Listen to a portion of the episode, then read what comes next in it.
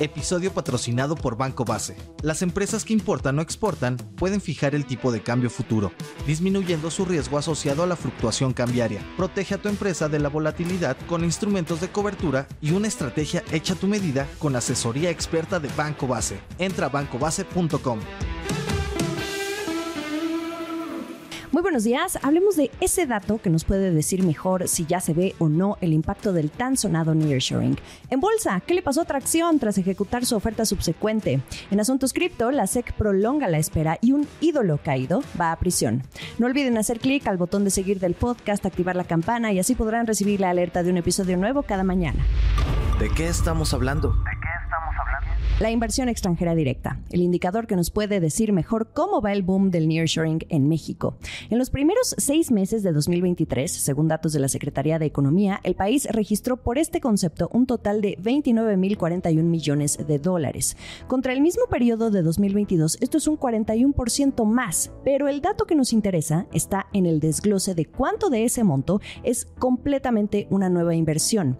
De esos casi 30 mil millones de dólares en flujos, solo el 7% es nueva inversión, solo 2.100 millones de dólares. Y la gran mayoría restante, un 78%, sigue siendo una reinversión de utilidades por parte de las empresas.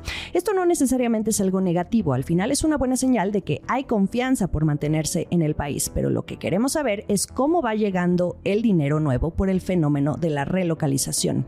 Antes de pasar a eso, en términos generales, si abrimos el mapa, los estados de la República que concentran un gran pedazo de la inversión extranjera directa están en el norte y el Bajío, Ciudad de México, Nuevo León, Baja California, Jalisco y Estado de México. Más de la mitad está orientada al sector manufacturero. Y ahora la pregunta, ese aumento del 41% en el primer semestre es gracias al nearshoring? Ya vieron que no necesariamente.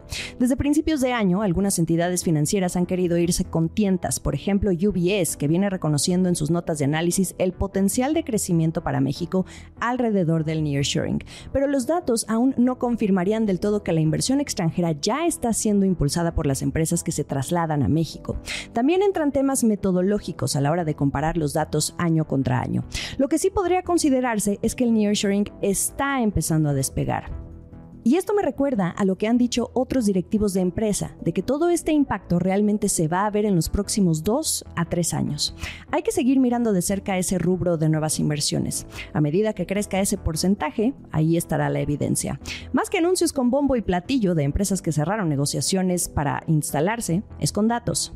Antes de cambiar de tema, los dejo con un dato extra. Después de Estados Unidos, como el principal país que más invierte en México, le sigue España, que acaba de romper récord de inversión extranjera directa en el país. Según la Cámara Española de Comercio en México, esta es la cifra más alta desde que existen datos. Fueron más de 4.300 millones de dólares. Acciones y reacciones. Pues, ¿qué pasó con Tracción? El 11 de agosto ejecutó su oferta subsecuente de acciones mixta, primaria, secundaria y en varios mercados.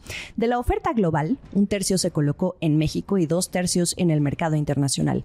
El tema es que luego de la oferta pública, las acciones se desplomaron en lo que ha sido su mayor caída en dos años. Cerraron la jornada con un descenso de 11.25% a un precio de 29.18 pesos por título.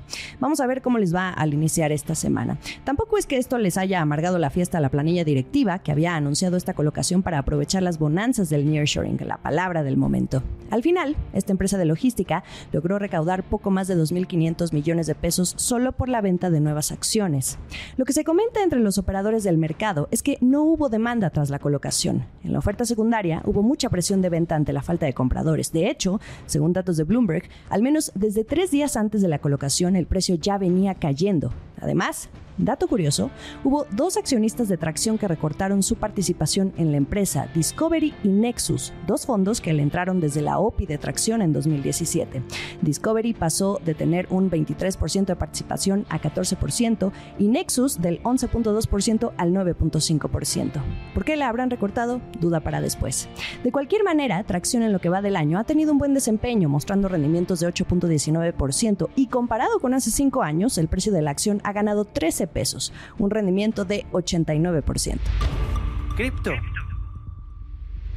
Una actualización sobre el tema de los ETF de Bitcoin en Estados Unidos. Todo sigue a la expectativa luego de que la Comisión de Bolsa y Valores, mejor conocida como la SEC, se negara a dar su visto bueno a estos instrumentos de inversión. La espera se alarga unas semanas más. La esperanza está puesta sobre todo en el ETF de BlackRock, precisamente por ser de quien se trata.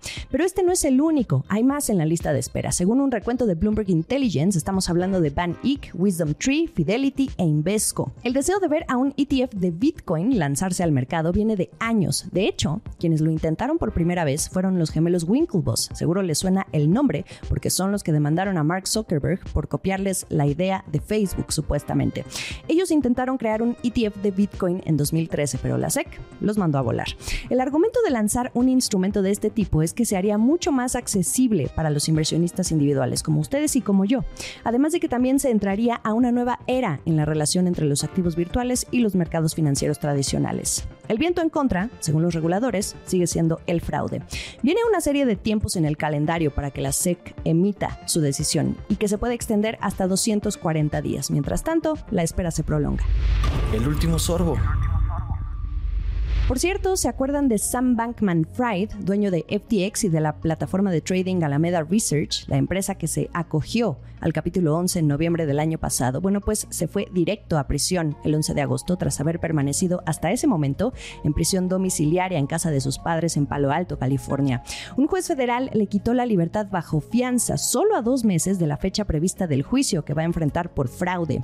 Bankman Fried acudió a una audiencia en Nueva York el viernes por la tarde fue esposado. Su madre, que lo vio todo, no pudo evitar romper en llanto.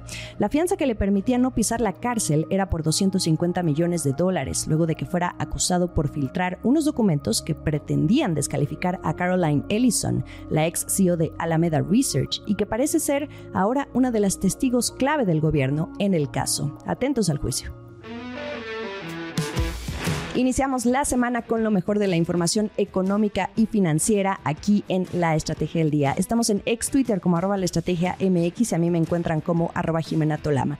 También estamos en YouTube a través del canal de Bloomberg Línea y en Instagram me pueden encontrar para platicar sobre todo lo que aquí comentamos, arroba Jimena Business y también pueden encontrar el Instagram como La Estrategia del Día. Esta fue la estrategia del día, escrito y narrado por Jimena Tolama, producido por Arturo Luna y Daniel Hernández. Que tengas un día muy productivo.